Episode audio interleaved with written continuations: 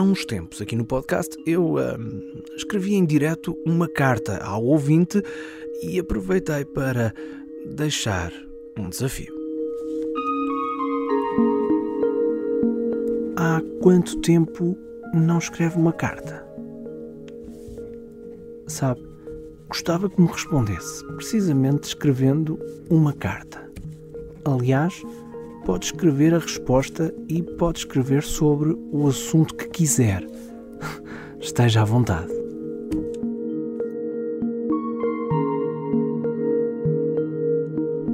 Se bem se lembra, isto foi ainda antes do Natal, o que uh, gerou uh, uma situação curiosa. Houve quem estivesse mesmo muito à vontade, pessoas conhecidas minhas, mas não só. Dizia eu que uh, houve quem estivesse mesmo muito à vontade e aproveitasse a morada que deixamos nesse mini episódio e também no nosso site e nas nossas redes sociais para enviar-me um postal Natal. Ora, aqui vai a minha resposta. Não vai por via postal, lamentavelmente, mas aqui vai a minha resposta. Muito obrigado. Espero que tenham tido um excelente Natal. Mas lá está. O desafio era para escrever uma carta sobre o assunto que quisesse e houve quem de facto escrevesse uma carta, inclusivamente cartas que nos chegaram de longe. Por isso, hoje, no programa, não temos uma história, temos uma carta. Nas histórias de Portugal, de saudade e outras coisas.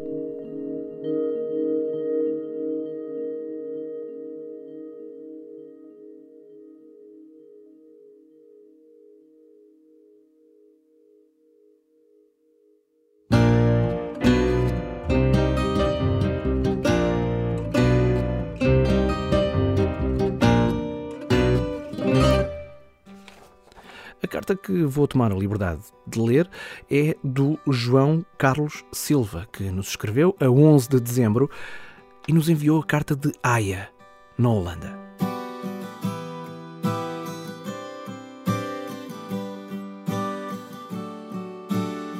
Caro Marco António, espero que esta carta o encontre bem e de boa saúde.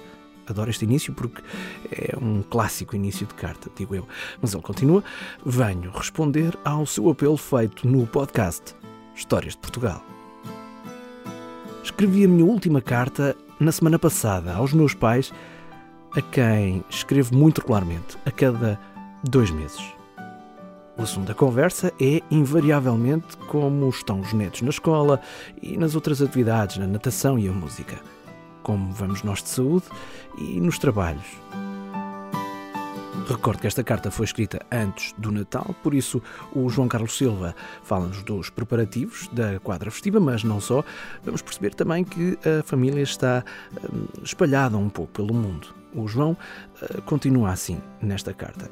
Este Natal vamos excepcionalmente a Portugal. Todos os meus primos do lado da minha mãe vão estar no Porto com os respectivos filhos. A família vai encontrar-se toda por lá. Vem um dos Estados Unidos, outro de França, meu irmão, uma prima de Barcelona e eu vou da Holanda. Isto foi relativo a 2018, mas o João escreveu também já sobre o Ano Novo. E passo a citar. Em fevereiro de 2019, os meus pais vão visitar o meu irmão, a França, e eu vou lá ter. A minha mãe vai fazer anos durante o fim de semana e nós Passamos lá o dia em família. O João termina a carta com os cumprimentos habituais e, na altura, com os votos de um bom Natal, que agradeço pessoalmente. Foi, de facto, um bom Natal. Muito obrigado, João. Espero que o seu também tenha sido um excelente Natal em família, aqui em Portugal, vindo da Holanda e com todos os elementos da família a virem de pelo menos dois continentes a fazerem bem as suas viagens de vinda e de regresso a casa. A carta vem então assinada João Carlos Silva, que ainda nos deixou um pequenino presente dentro do envelope. Vai poder ver a fotografia em historiasdeportugal.com e vale a pena. É um invólucro exterior de uma lata de conserva de sardinhas. Escreveu, inclusivamente, no, uh, neste rótulo, como sardinhas para matar as saudades. É um produto de Portugal. O João Silva fez questão de nos mostrar como lida com as saudades do nosso país na Holanda.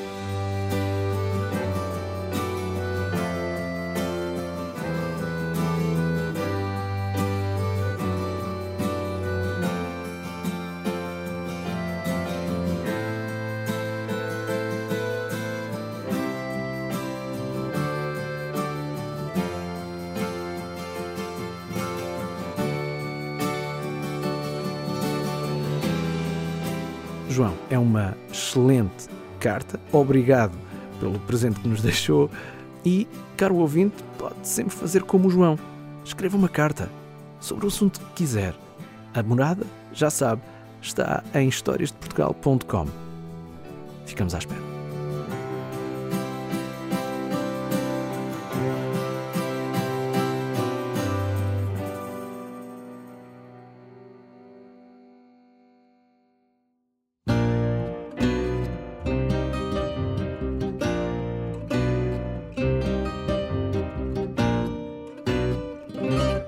Mesmo a falar a sério. Gostava imenso de receber uma carta sua. Neste tempo de e-mails, SMS, chats online e coisas assim, já praticamente não sabemos o que é escrever ou receber uma carta na nossa caixa de correio, não é? Por isso, gostava mesmo, mesmo de receber uma carta sua sobre o assunto que queira escrever-nos, ok? Esteja perfeitamente à vontade. Para encontrar o nosso endereço postal, basta ir a historiasdeportugal.com e, já agora que lá vai, pode encontrar lá todos os episódios que publicamos até hoje, desde o início do programa, em junho de 2017. Eu sou Marco António, autor e criador deste podcast, com a ajuda da Lucy Pepper. As Histórias de Portugal, Saudade e Outras Coisas são uma produção 366 ideias e uma parceria com o público, porque o público fica no ouvido. Tal como acreditamos que as histórias de Portugal também ficam.